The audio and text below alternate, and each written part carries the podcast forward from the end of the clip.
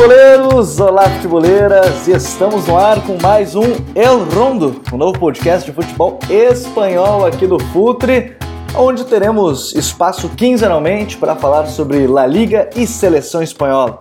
Não deixem de enviar as suas sugestões de pauta, comentando aqui no podcast ou então no nosso perfil o arroba Futuri. O El Rondo tem um oferecimento da 1xBet. Todos têm sua chance. Use a sua. Aproveite e utilize o código Futuri para ganhar até 500 reais de bônus em aposta. Acesse o site futuri.com.br e acompanhe as nossas colunas diárias sobre futebol brasileiro e europeu. Além disso, entre no apoia.se Futuri e se torne um apoiador para ter direito a conteúdo exclusivo, tudo direto lá no site futuri.com.br. Quem estará aqui com a gente quinzenalmente, afinal, preciso colocar essa rivalidade, né? Barcelona e Madrid, mas hoje eu vou estar em desvantagem. Quem está aqui com a gente, Vinícius Dutra. Tudo bem, Vini? Olá, Gabriel, tudo certo? Mais aí, mais uma vez aqui para participar do podcast para falar da dessa La Liga, né? Tão tão divertida, né? Tão bonita, enfim. E para aí temos, temos um tema também tão tão empolgante, né? Que é poder falar dos dos bascos. É um, é um prazer estar aqui para falar de futebol espanhol. É verdade, até rolou uma rivalidade nas últimas semanas no Futre. Um abraço pessoal do God Save the Game, o Antônio Duarte ficou dando indiretas para o pessoal do Cautio Pizza e também aqui para o Rondo falando sobre a Premier League. Mas quem vai estar aqui com a gente agora também, quinzenalmente, Bruna Mendes, outra madridista, eu tô perdido aqui no podcast, eu só chamo o pessoal que torce pro Madrid, mas ela entende muito de futebol espanhol. Tudo bem, Bruna? Seja bem-vinda, tudo certo? Tudo certo, é um prazer estar aqui com vocês para falar sobre a melhor liga do mundo, né? Famosa La Linda, como eu gosto de chamar. É, tô bem ansiosa pelo que vem pela frente. É, e no episódio de hoje, a gente vai falar, além da nossa tradicional pauta, de um personagem icônico da Liga Espanhola. E ele, olha, ele é bem famoso, acho que o pessoal vai saber de cara quando eu der essas dicas. Ele é formado na Real Sociedade, vai ser um dos temas de hoje. Foi campeão do mundo em 2010 com a seleção da Espanha, foi titular e hoje é treinador das divisões inferiores da Real Sociedade é uma memória boa aí para os torcedores é, da Real Sociedade, torcedores da Espanha. Não vou dar mais dicas, senão o pessoal já deve estar tá sabendo quem é. Mas vamos para a nossa pauta. No episódio de hoje, nós vamos subir direto para o País Basco, região que está situada ao extremo norte da Espanha, extremo sudoeste da França, né? E ela tem uma língua própria, a, o euskara, que tem origem dos vikings. E eu descobri isso, inclusive, quando visitei a cidade de Bilbao, que tu não entende absolutamente nada do que está escrito nos lugares, pode estar tá perdidaço mesmo se tu não entender o mínimo de espanhol, que eles até ajudam, é, senão tu tá realmente perdido, é algo bem complicado. Procurem depois ver os caras que vocês vão entender. E as campanhas pró-independência dessa região, assim como a região da Catalunha, elas cresceram em 1959 e com a Constituição Espanhola em 78, o País Basco conquistou aí um alto grau de autonomia, apesar de ainda existirem é, partidos que são a favor da independência da região basca. E para o debate de hoje, vamos falar de futebol. A gente vai começar por ordem alfabética, para não dar nenhum problema com torcedores do Atlético Bilbao, da equipe do Alavés, da equipe da Real Sociedade e também da equipe do Eibar. Quatro times que disputam La Liga, quatro times que disputam a primeira divisão do futebol nacional espanhol. O Atlético Bilbao é o nosso primeiro assunto, o Atlético de Gaisca Garitano, uma equipe de muita imposição física, velocidade, jogo aéreo com Raul Garcia, marcação bem alta. Começar contigo, Vini, o que, que te chamou até o momento mais atenção desse, desse Atlético Bilbao? Se você pudesse definir é, a equipe com uma característica, qual seria? Eu acho que sem dúvida a pressão alta, né? E um time que, além dessa pressão alta, é um time que busca muito é, impor um ritmo altíssimo quando tem a posta a bola. É um time muito vertical. Né? É, inclusive, eu acho que o Atlético, o Atlético Bilbao ele é um time que ele apresenta, ele conseguiu expor principalmente as principais é, fragilidades de um outro time que a gente vai falar aqui, que é a Real Sociedade, principalmente no clássico que eles fizeram lá no início do campeonato né, que é um time que em casa está conseguindo impor um ritmo, uma velocidade no, no, no jogo é, bastante impressionante também. Né.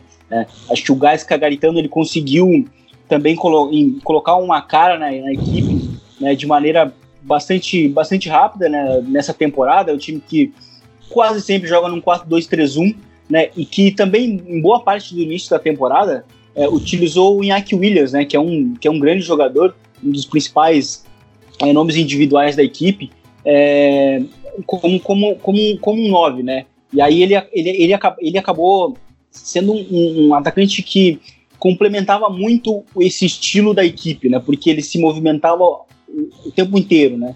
Então é uma equipe que tem essa agressividade, é um time que pressiona alto o tempo inteiro, utiliza muito as, os encaixes individuais, é um time que também, em saída de bola, possui é, alguma qualidade, né? Os zagueiros também são muito bons, principalmente o Ierai Alves, o Alves, é, a dupla de volantes também é interessante, o Nai Lopes, o Dani Garcia também como um, como um lançador, né? Quase um quarterback, é um cara que tem uma bola longa, uma troca de, de direção bem interessante, enfim, é um time bem interessante de se ver jogar. Acho que nessa temporada o Bilbao ele tem desapontado bastante nos jogos fora de casa. Só venceu um jogo até agora fora de casa, que foi o Osasuna, né?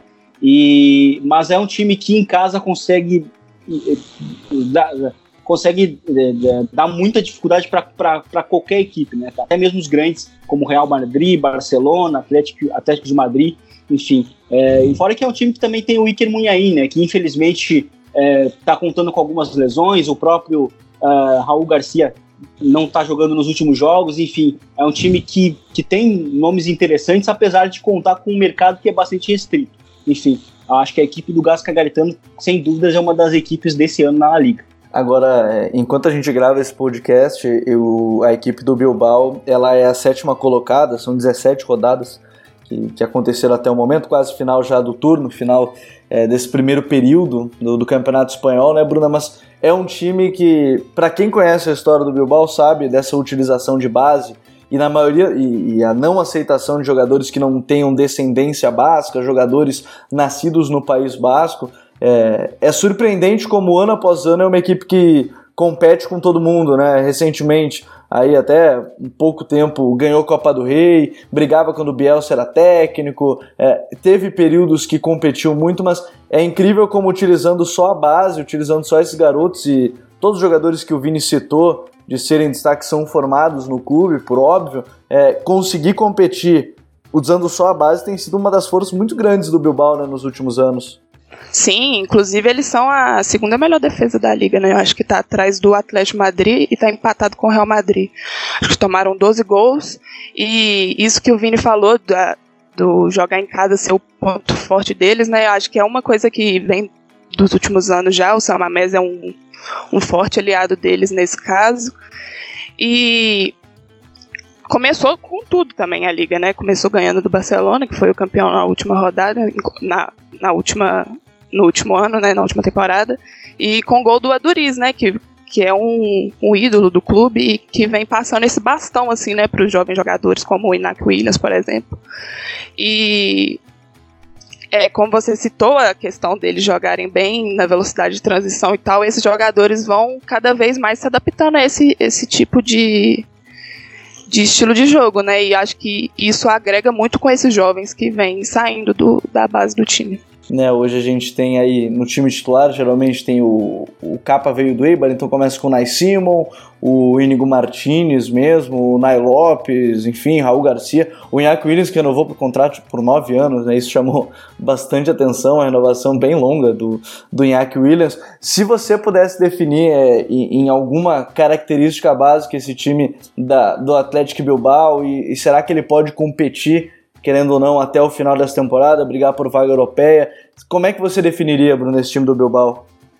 Muito, acho um time bem competitivo, né? Muito pelo. Igual eu falei, a, a segunda melhor defesa da liga, né? Então tem tudo para competir por uma vaga europeia, assim. Acho que até pelo top 4 ali do campeonato.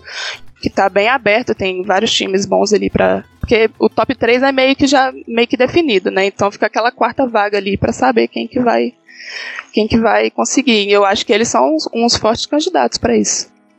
É, hoje, inclusive, enquanto a gente grava o Getafe, hoje o Getafe é o quarto colocado, Barcelona, Real Madrid dividem a liderança, Sevilla o terceiro, Getafe o quarto, Atlético de Madrid o quinto, Real Sociedade é a, a sexta colocada. Agora, Vini, nessa, nesse time do Atlético e Bilbao, é, do que a gente pôde acompanhar da equipe, e você falava do Muniain, o time precisa muito dele quando faltam espaços também, né? Quando tem que propor, porque não é necessariamente um time que sabe criar muito a partir do momento que tem a bola, gosta muito de, de pressionar, roubar e chegar no gol. Quando não tem isso, sofre, né? Sim, até por característica dos jogadores, né? O, o, Raul Garcia, por exemplo, que é o cara que joga centralizado nesse 4-2-3-1, né, atrás do, do atacante, ele é um cara que é, se notabiliza muito mais, de fato, pelo, pela, por ser um receptor né, do jogo direto, ou seja, da bola longa, a, apesar de que também é um, é um jogador que oferece, sim, é, bons apoios né, para tabelas, para paredes, né, inclusive no, no, próprio gol que no gol do, do Adures, né, que a, que a, que a Bruna acabou citando, o, no início da jogada o próprio Raul Garcia ele, ele, faz, ele faz uma parede, né, que, que origina mais tarde ali o, o, lance do gol. Então, mas de, uma, mas de uma maneira geral, sim, é um time que tem dificuldades e tem, tem poucas peças, eu diria, para poder jogar no espaço reduzido, né, contra defesas posicionais. Né? Inclusive, acho que até nesse momento de, de, de lesão do próprio Raul Garcia, tem, quem tem jogado muito como, como, como titular é o próprio Sunset, né, que também é da base, muito novo, e está jogando também atrás do centroavante, né, que tem sido o Codro, e aí o Inhaque Williams está sendo, tá, tá sendo utilizado novamente como, como um extremo. Né? O time até perde muita a capacidade de movimentação que, que o Inhaque consegue oferecer. Mas o Sunset é um cara que tem aparecido muito entre linhas, né? então ele está oferecendo algo, algo um pouco diferente do que, do que o Raul Garcia, por exemplo, estava tava oferecendo né? quando ele quando ele estava jogando. Então, assim, eu, e também eu acho que conversa muito com, com isso que você falou antes, né? A, a capacidade do Atlético Bilbao é, sempre revelar jogadores, né? Apesar desse mercado restrito. Mas o Muniain, sim, ele, ele é o ponto de, diferente porque ele é um jogador que, que ele é muito criativo, né? Fora que também é, ele é um jogador que pode jogar nas três, nas três funções. Ele pode jogar aberto pelos dois lados e também como um 10. Então ele, ele oferece esse dinamismo, além da, da inteligência, da, da capacidade de criação que ele consegue oferecer também. É, a Bruna citou o, o Adures, que a gente costuma brincar que é como vinho cada temporada e ele vai ficando mais velho, tá, tá próximo de aposentadoria, se não me engano, até ele anunciou que essa é a última temporada dele como jogador profissional. Ele, ele tem sido uma peça utilizada sempre bem mais no segundo tempo e mesmo assim tem sido bem importante. São 10 jogos e todos vindo do banco de reservas, né? E, e aí fez um gol no campeonato, curiosamente, que é justamente o gol é, de voleio contra o Barcelona na abertura da liga, mas é, a gente olha esse time, Bruna, e, e, vê alguns outros destaques. O Vini citou o Muniain, eu gosto de citar o, o Adures porque ele foi muito importante, acho que mais na temporada passada. É, quem mais te chama atenção, assim, porque os times de fora acabam chegando para contratar em cima do Bilbao e o Bilbao, o Bilbao vai tentando se reformular. Quem é o cara dessa, dessa, desse Atlético Bilbao para ti? Bom, o cara é o Inak Williams, né? Mas eu gosto bastante também do Córdoba, que ele vem tomando um espaço ali pela, pela ponta e vem agregando bastante no jogo do, do Bilbao. Inclusive, é, agora que o, o Muniain machucou, o eles até o, o Garitano ele até tentou colocar o Raul Garcia inclusive de meio que falso 9 ali né já que o o Inak recuou um pouco com a, o Muniain machucado.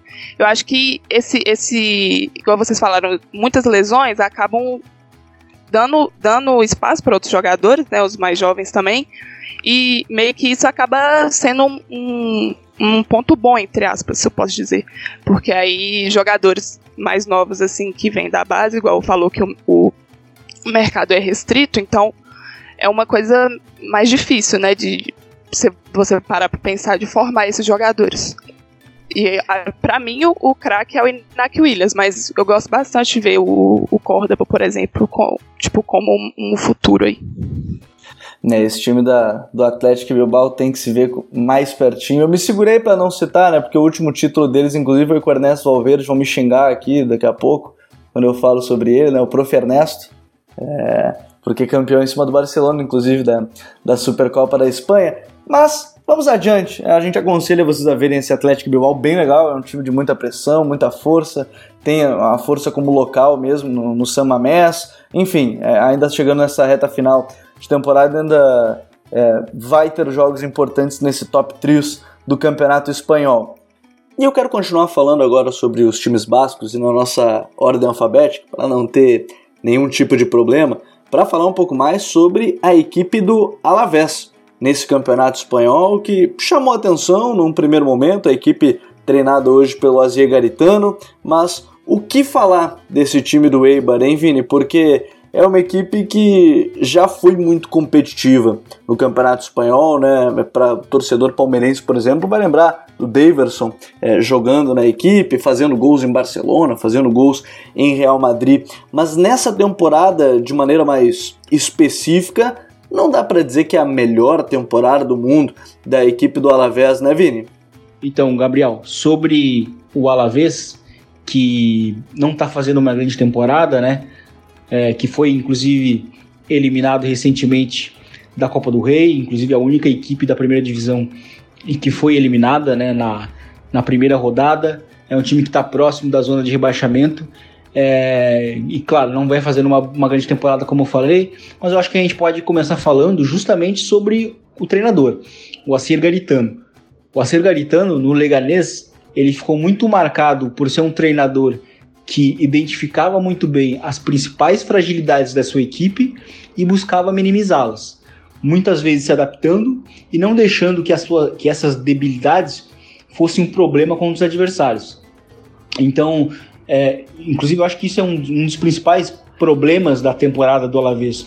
O Acer Garitano ele até demorou, digamos, para conseguir encontrar esse ponto, né? Porque o, porque o Alavés é um time que está tendo problemas ofensivos e defensivos. E nos problemas ofensivos, o, o mais claro dele, deles é a falta de criatividade que a equipe tem.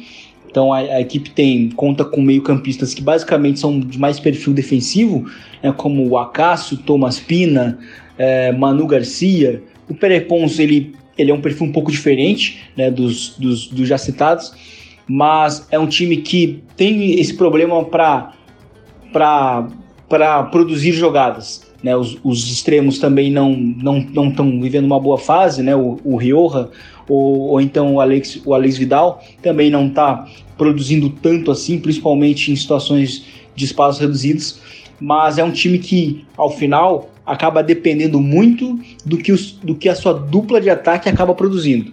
É a dupla de ataque que é composta pelo Rossellu e o Lucas Pérez. Né? O Lucas Pérez que que não está fazendo a, a, temporada que fez nos tempos de, de Deportivo La Coruña, mas tem sido um, o grande jogador do Alavés, é, oferecendo apoio entre linhas, aparecendo entre linhas, buscando girar e buscando encontrar soluções, buscando é, juntar a equipe. Né? Enquanto que o Rosselu ele está sendo um, tá formando uma dupla bastante complementária, porque ele, ele identifica muito bem quando o, o Lucas Pérez oferece o apoio para que, o, que ele mesmo busque o desmarque de ruptura, busque agredir o espaço para poder finalizar dentro da área. Então, tem sido uma dupla bastante interessante e tem sido, inclusive, eles que são os, os principais os principais responsáveis pelo jogo e pela óbvio pelos, pelos bons resultados que a equipe teve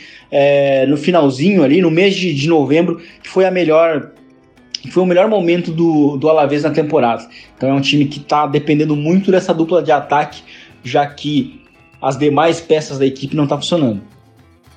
Pois é, Vini. Então esse time do Alavés ele não tem é, funcionado, digamos assim, nessa atual temporada. É, você falou bem, tem algumas peças que, que vale a gente ficar de olho, caso do Acaso no meio campo, é, eu acho que vale ficar de olho no Perepons, que é um bom jogador, o Guidetti, o Zelu, o Lucas Pérez, que foi muito bem, não foi por acaso que ele saiu do clube, chegou a jogar no Arsenal. Aí tem o Alex Vidal, que agora tá jogando bem mais como atacante mesmo, porque formado como ala na Sevilha, jogando de lateral no Barcelona, e aí hoje muito mais como atacante, mas a equipe não tem funcionado é, de maneira geral. Mas se a gente pudesse dizer assim, ó, um jogador pra gente ficar de olho, alguma coisa pra gente ficar mais atenta nessa equipe do Alavés, o que, que você diria? Qual seria a sua é, escolha. É, e os jogadores que a gente tem que ficar de olho, o Gabriel, é justamente o ataque, né? São os dois, a dupla de ataque que, que, é, a, que é a principal referência de, do time, né? Eu acho que principalmente o Lucas Pérez, né? Porque é um jogador que, que, como eu disse antes, não é um, já não é mais aquele mesmo jogador do Deportivo La Corunha, mas ainda assim é um grande jogador. É um jogador que está oferecendo muito é, através dos apoios e o Rossellu é, é, esse, é esse atacante que está tá interpretando muito bem esses movimentos para romper e para e aproveitar o espaço né, atrás da, das costas dos defensores. Então acho que para o pessoal ficar de olho é justamente nessa dupla de ataque. Lucas Pérez e, e Rossellu, né? principalmente o Lucas Pérez, por ser um, um perfil é, mais cerebral, trabalha um pouco mais com a bola, enquanto que o Rossellu já é um jogador mais terminal de finalização. Pois bem, a gente vai seguir no nossa, nosso papo sobre times bascos aqui no El Rondo. E para seguir nisso, vamos falar um pouco mais sobre o Eibar, uma equipe de marcação muito alta, sempre foi muito complicado jogar no seu estádio, uma equipe que incomoda muito. As equipes grandes já incomodou bem mais, é verdade, eu acho que isso precisa ser frisado, mas uma temporada que vem sofrendo muito quando a gente fala de jogar em linha alta, sofre com os times que atacam em mais velocidade as suas costas, Apesar disso, tem alguns destaques, né, Vini? Caso do Orelhana, sendo um cara muito importante e principalmente no gol. Acho que o Dimitrovic tem, sendo, tem sido essa peça fundamental na equipe, né? Sim. O, o Eibar, nos últimos anos, ele também é uma equipe que, logo quando subiu né, para a primeira divisão, se tornou aquele time pequeno chato de se enfrentar também, né? Porque também era um time com uma, com uma característica muito marcante, né? Principalmente pelo 4-4-2, né? Do, do Mendilibar e também pela pressão alta. Então era um time que tinha também uma cara bastante, muito, muito definida, né? Aí na temporada passada, o Eibar eu acho que foi um time muito marcado por ser um time que é, incomodava muito a saída de bola dos times adversários e até jogava bem mas era um time que não conseguia traduzir isso em gols, não conseguia colocar isso no marcador, né? E aí o time acabava perdendo, acabava empatando, é, não acabava vencendo as partidas. E aí eu acho que para essa temporada o, o Eibar, ele de certa maneira ele acaba sofrendo é, uma certa crise de identidade. Eu acho que no início da temporada ficou bem claro isso, que o Eibar já também já não era muito aquele time da pressão alta, não conseguia mais castigar tanto assim os adversários dessa maneira. E era um time de fato que estava sofrendo muito com as transições defensivas, porque uh, um outro ponto marcante né, do trabalho do Mendilibar é a altura da, da linha defensiva, né? A, a, defesa joga muito próxima do meio campo, ou seja, está sempre muito adiantada. Né? E, é, e é um time que conta hoje com zagueiros que até não são tão rápidos para jogar dessa maneira, né? para jogar no campo aberto. Então são zagueiros que eles até buscam muito a antecipação, buscam colocar o pé para buscar o desarme e acabam muitas vezes perdendo esse time e acabam sendo superados pelos adversários. E aí o Eibar fica completamente exposto em transições. Acho que isso tem sido muito a marca do time. Então é um time que está sofrendo muito é, defensivamente, é um time que também já não vence a, a, desde o início de desde o início de novembro né, na La Liga. E, e é um time que pra, também sofreu com as ausências, né? Eu acho que no meio campo o time é, acabou perdendo muito a capacidade de produzir, né? O, o Juan Jordan acabou saindo, o Rubem Penha também. Então dá para notar que o time está sentindo falta de nomes importantes, principalmente no meio campo, apesar do retorno do Inui, né, para a equipe, que na temporada passada jogou no Betis. Então é um time que está com muitos problemas. É, era, era, um time também nas, nas últimas temporadas muito marcado pela, pelo jogo exterior, né, pela tendência por atacar pelos lados do campo e aí é, bombardear a área adversária com cruzamentos, e aí era um time muito perigoso quando fazia isso, né? E eu acho que de fato um dos poucos pontos altos da equipe tem sido a temporada do Dimitrovic. Querer marcar alto assim, Bruno, é, é, é insistência do Mendilibar, a gente pode considerar uma coragem, é, porque querendo ou não ele complica a vida às vezes de muitos grandes, o Barcelona sofreu jogando em Puruá, é, a equipe enfim, outras equipes têm, têm sofrido contra essa marcação alta. É, é, coragem, às vezes até, como o Vini falou, de alguns jogadores nem tem essas características, às vezes ele fica nessa cabeça dura dele de jogar de um jeito e, e ver que não tá dando certo, mas querer seguir da mesma forma. Então, acho que é uma mistura dos dois, né? De coragem e insistência. Porque, por exemplo, no último jogo da Liga contra o Atlético Bilbao, eles estavam precisando sair da, da zona de rebaixamento e jogaram do mesmo jeito, com a, a linha alta. E meio que conseguiu segurar ali, porque o, o, o Atlético com a posse não, acaba não conseguindo sair muito pelo chão, aí acaba lançando e a, perdendo a bola. Inclusive, foi um dos piores índices de, bola, de posse de, de acerto de passes nesse jogo, porque os dois times estavam ali é, querendo um, um ver o que, que o outro errava e para poder conseguir atacar e não conseguia. Então acho que é uma mistura, igual você falou, acaba sendo coragem também, porque, por exemplo, nesse jogo ganhou um ponto no São Mamés, então é uma coisa meio importante, né? Conseguiu sair da zona de rebaixamento e tudo mais. Então acho que é uma mistura dos dois, assim. É, esse time que tem, talvez como grande destaque, o Orelhana, o chileno, jogando aí nesse time geralmente em 4-4-2 e tudo mais, com o Sérgio Henrich e o Kiko Garcia sendo a dupla já mais conhecida, assim, jogando lá no ataque.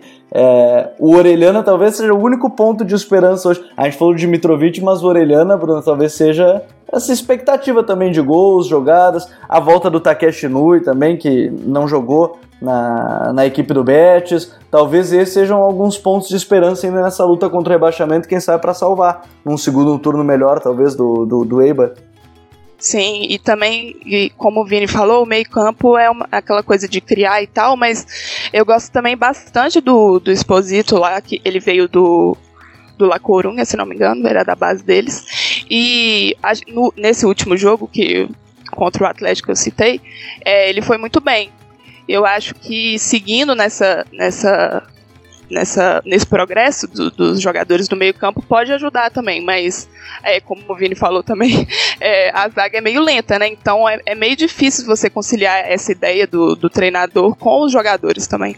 É, agora, Vini, nesse, nesse ponto, é, talvez a gente sempre falou muito da liga é, espanhola como um, um, ponto de referência que os times não jogam igual durante a temporada inteira, aconteciam muitas mudanças, às vezes a gente acostumava a ver é, times jogando igual a temporada inteira, mas esse Eibar, será que vai conseguir mudar? Tem, tem peça para mudar o jeito de jogar, será?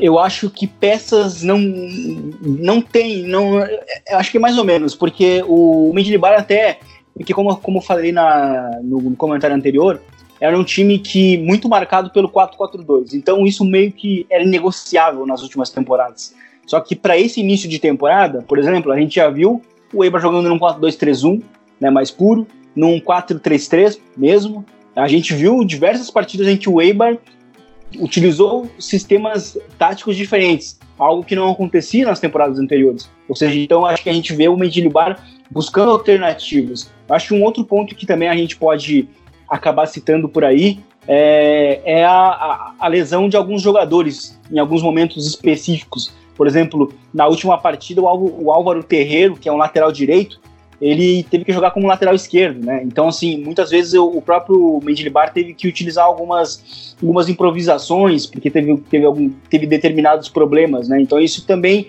principalmente numa equipe humilde, acaba interferindo um pouco. Mas Uh, a gente nota assim algumas mudanças, como por exemplo a utilização do próprio Orelhana como jogador por dentro, é, porque o Orelhana muitas vezes era um, jogador, era um jogador que jogava por fora, e o mesmo acontecia com, com o Takeshi Nui, que era um, sempre foi um ponta, inclusive quando ele saiu do Eibar, ele saiu como o melhor jogador do Eibar, né? Como uma Sim. referência, o cara que era é, ele era a identidade do time, né?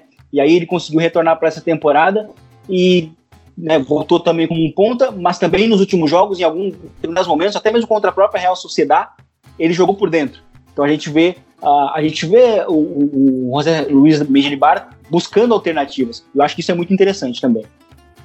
É, esse time aí que é, é conhecido, a gente ainda vai ter alguns episódios falando sobre brasileiros da liga, e, e, a equipe do Eibar tem um brasileiro que é o Charles, centroavante, 35 anos, é, meu conterrâneo, inclusive paraense, ele joga já há bastante tempo, ele é reserva nesse time, hoje da equipe do, do Eibar, porque o Sérgio Henrique e o Garcia acabam jogando mais, tem dois gols nessa temporada, mas a gente vai falar ainda muito sobre brasileiros no Campeonato Espanhol, porque o Campeonato Espanhol ficou marcado também, tem muitos brasileiros que acabaram sendo estrela é, no futebol espanhol e, e, alguns até bem menos conhecidos, mas que acabaram se destacando.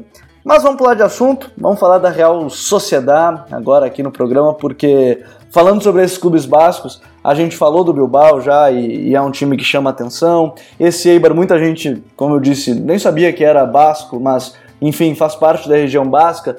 E aí a gente chega na, na Real Sociedade, que talvez seja a grande atração dessa, desse campeonato espanhol, porque eu até escrevi um texto no início do campeonato falando sobre os príncipes da, da Real Sociedade, que são hoje talvez o Odegar e o Oyarzabal, Oyarzabal, e a gente vai falar muito sobre isso, mas a equipe do Imanol Alguacil, técnico jovem, não pela idade, mas relativamente pouco conhecido, tem apresentado um time bem legal de ver. Eu tenho achado muito interessante. Tem o Odegar, o Yarzabal, o Merino, tantos jovens jogadores. É, uma categoria de base bem forte. Também tem a Real Sociedade, mas diferente do Bilbao, aceita jogadores de, de fora do País Basco. É, o que, que tem de chamar a atenção desse time da, da Real Sociedade, hein, Bruno? É um time que tá brigando lá em cima também. Quando a gente grava o episódio, ele é sexto colocado, a Real Sociedade. Chegou a estar no, no G4, entre os quatro primeiros. Que, que tem de chamar a atenção dessa, dessa equipe? Bom, primeiramente, acho que a estrela é o Odegar, né? Igual você falou do Oyazabal também, mas eu acho que tem um grande destaque no Odegar, muito por ele ser do Real Madrid e tudo mais, mas eu acho que é aquele jogador que desequilibra o jogo, né? O craque do time. E eu acho que ele vem evoluindo bastante dentro do, do, do time e dentro da liga também, mostrando que ele pode é, pode fazer também o que ele fez na Holanda, né? E eu acho que esse quarteto de ataque também, que foi acrescentado com o Porto também, que foi contratado do Girona, é, acho que esse quarteto de ataque, né, se assim podemos dizer que o Odegaard joga mais recuado, mas eles se completam bastante. E coletivamente e individualmente eles são excelentes. Sim. E acho que o time todo também, a dupla de zaga jovem, que é bem consistente, sólida, o meio-campo que protege bastante, pressiona a saída do adversário muito bem.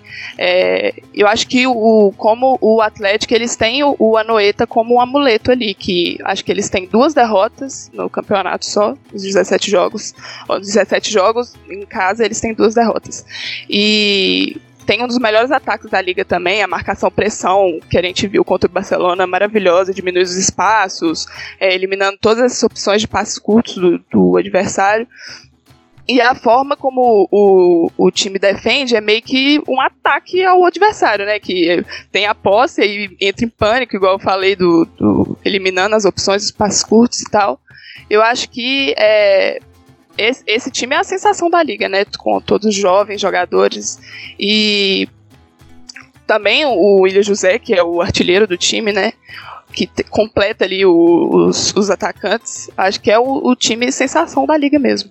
É, esse time aí, final da temporada, vai ser onde todo mundo vai estar de olho nesses jovens, né?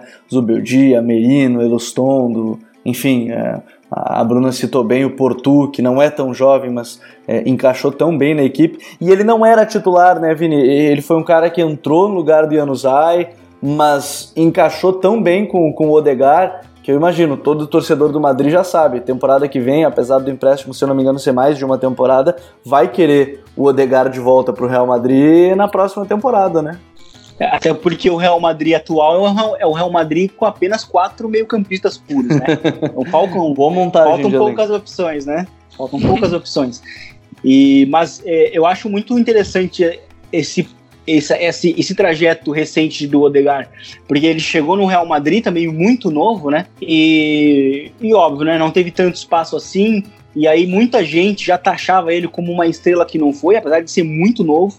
Né? E aí ele foi pro, pro Vitesse, né, numa liga claramente inferior, mas onde ele já conseguiu exercer um papel muito importante. Né? Ele, ele foi o protagonista no numa temporada, ó, uh, num cenário que, que se falava, ah, era um cenário muito de transições, de caótico, e aí ficou até meio que a expectativa para ver como é que ele ia funcionar, como é que ele ia jogar na La Liga, né? numa, numa, num um campeonato com espaços mais reduzidos, enfim, num outro tipo de jogo para ele. E na verdade a resposta tem sido muito boa, né? Ele é o, claramente o melhor jogador da Real Sociedade na temporada. Tem sido um, ele tem assumido esse papel de líder, apesar de ser muito jovem, o que é importante para ele caso ele volte para o Real Madrid, porque às vezes no Real Madrid o que é mais importante além da capacidade técnica é justamente essa essa essa capacidade de, de ter a, né, de vestir a camisa, de, de assumir a liderança, né, essa personalidade. No Real Madrid, a, a, personalidade ela é muito importante. Eu acho que o caso do Valverde ele serve como um, como um grande exemplo disso. Mas aqui falando sobre a Real Sociedade,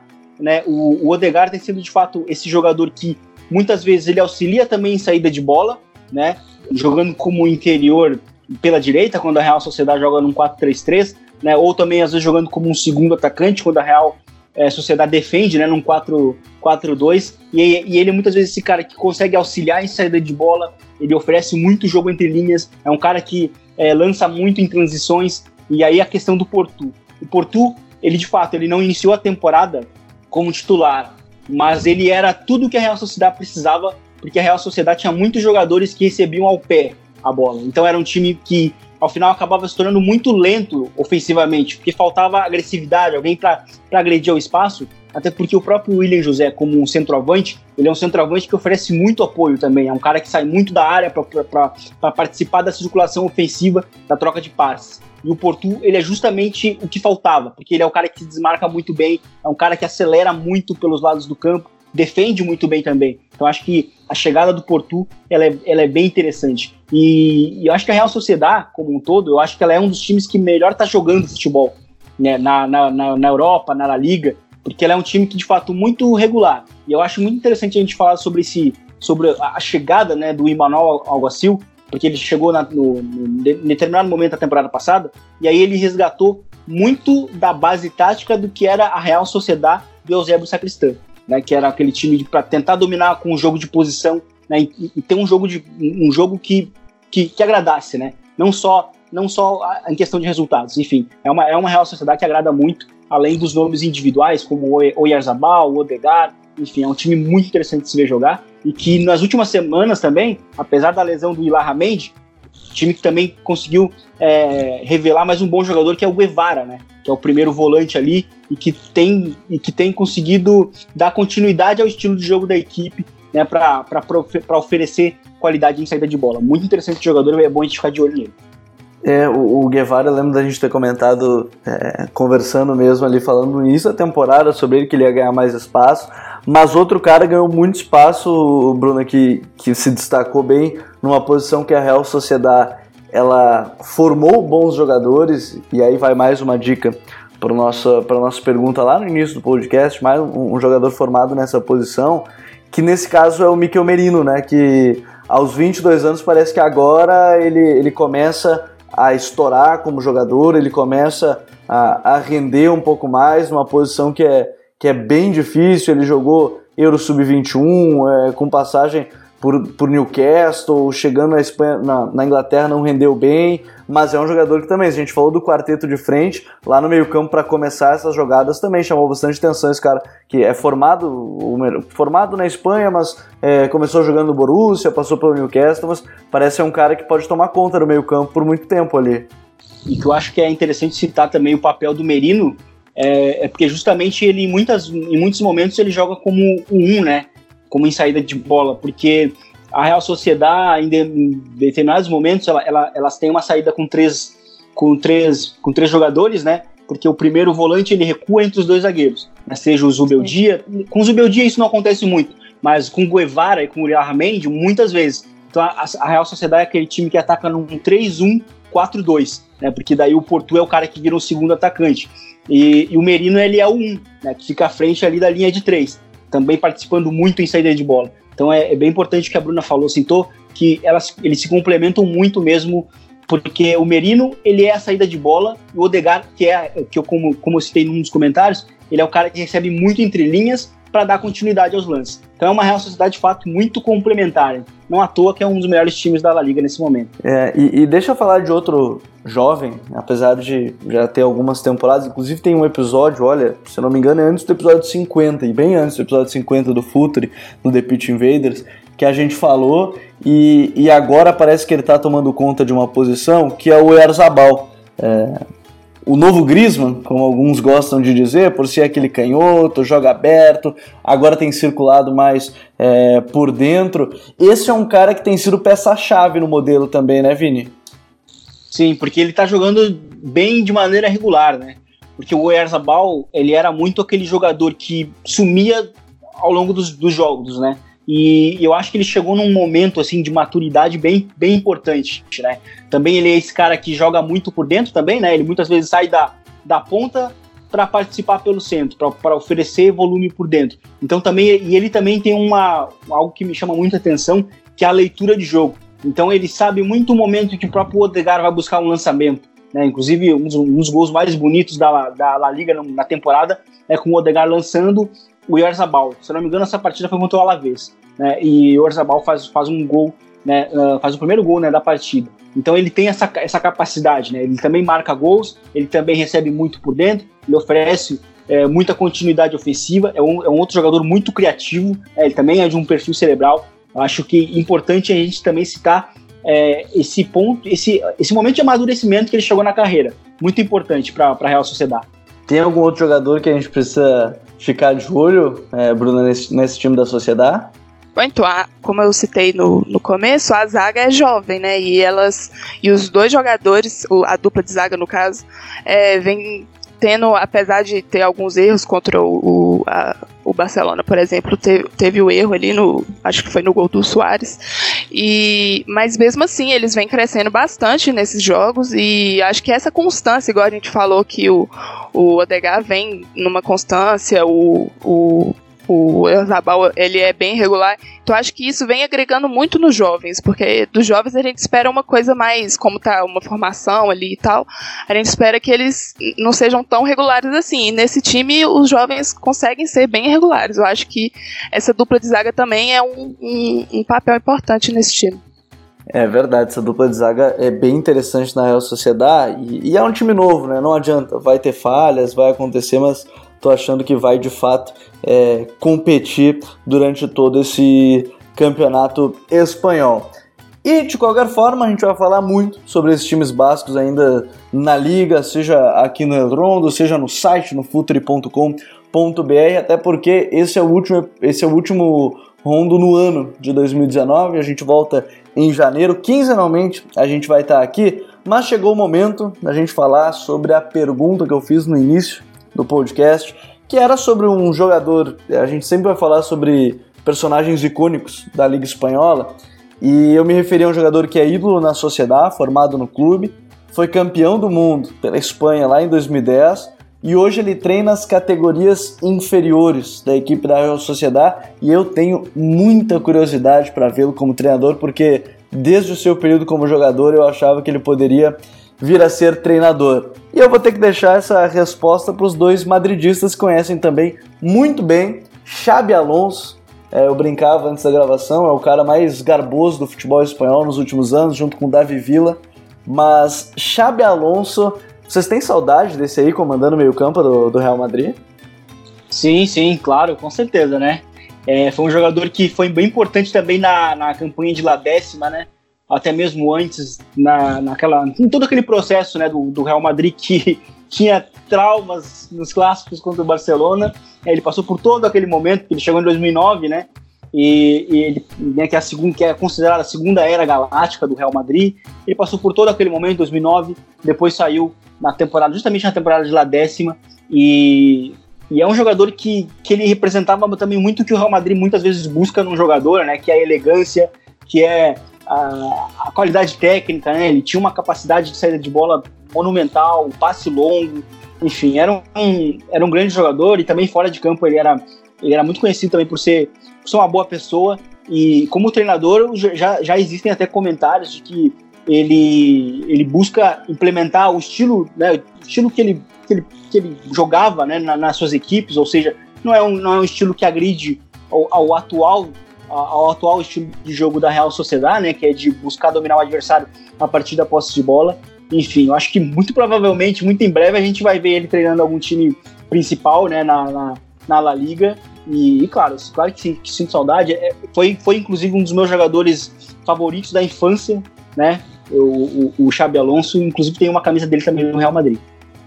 E, e o Xabi Alonso, é, pelo menos eu tenho essa impressão, eu gostava muito dele na, na seleção espanhola. Ele e o Busquets fizeram a dupla campeã do mundo, inclusive, naquela, naquela fúria. É, eu tinha a impressão que desde sempre ele ia ser treinador e parece que a expectativa daquele Xabi Alonso, aquele cara que lançava bolas de 80 metros, é, agora como treinador é, é só expectativa para em breve ele já estar tá trabalhando, né, Bruno? Sim, e eu gosto de lembrar, igual o Vini citou, ele chegou em 2009, né, na janela que veio o Kaká, o Cristiano Ronaldo, o Benzema, enfim. É, nossa, ele é um dos meus jogadores favoritos de time, assim, de todos os tempos, de longe. E isso dele ser treinador, ele estava até no Real Madrid, no, eu não lembro se era no cadete A ou B, enfim, é, tô muito ansiosa para ver ele nesse time, eu acho que ele vai chegar a dirigir a Real Sociedade em algum momento, e espero muito que ele seja um técnico do Real Madrid aí no futuro, porque eu gosto bastante dele, sinto saudade, fico vendo vídeos dele antigos. e bate aquela saudade de Xabi Alonso. Bom, Vini, obrigado, voltamos daqui 15 dias com o Rondo fechado? Fechado, Gabriel. Foi um prazer novamente. Foi um prazer também estar conversando com a Bruna. Enfim, foi um, o tema em si hoje ele ajudou bastante, né? Eu acho que no geral, acho que a La Liga. Por isso que é legal de falar da La Liga. Tudo é bom. É, tudo é bom, é um campeonato muito diversificado, né? A gente tem, por exemplo, no, no próprio, os, os, os, próprios três protagonistas, né? Os três times que a gente citou, não jogam de uma maneira igual, né? Bem, bem distintas. E eu acho que isso é, que é bastante legal. A diversidade de, de estilos de jogo da La Liga. Então é sempre um prazer poder estar falando do Campeonato Espanhol.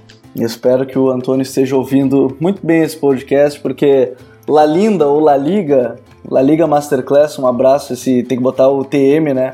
Grande grupo de WhatsApp, inclusive, é, merece respeito. Bruna, é, obrigado, seja bem-vinda, agora faz parte dessa casa, vem pro Rondo, vem pra tabelinha, vem para aquele jogo de toque do futebol espanhol. Seja bem-vinda. Quinzenalmente a gente vai estar aqui junto. Não, obrigada a vocês. Eu fiquei muito feliz com o convite e estamos aí para isso.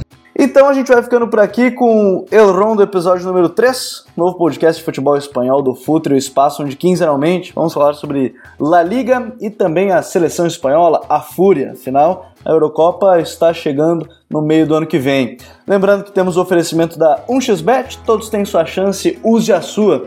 Utilize o código FUTRE e ganhe até 500 reais em bônus de aposta. Assine a nossa newsletter e fique por dentro de todos os nossos conteúdos. Se torne um apoiador no apoia.se barra Futre. Então venha fazer parte, receba conteúdos exclusivos no site future.com.br.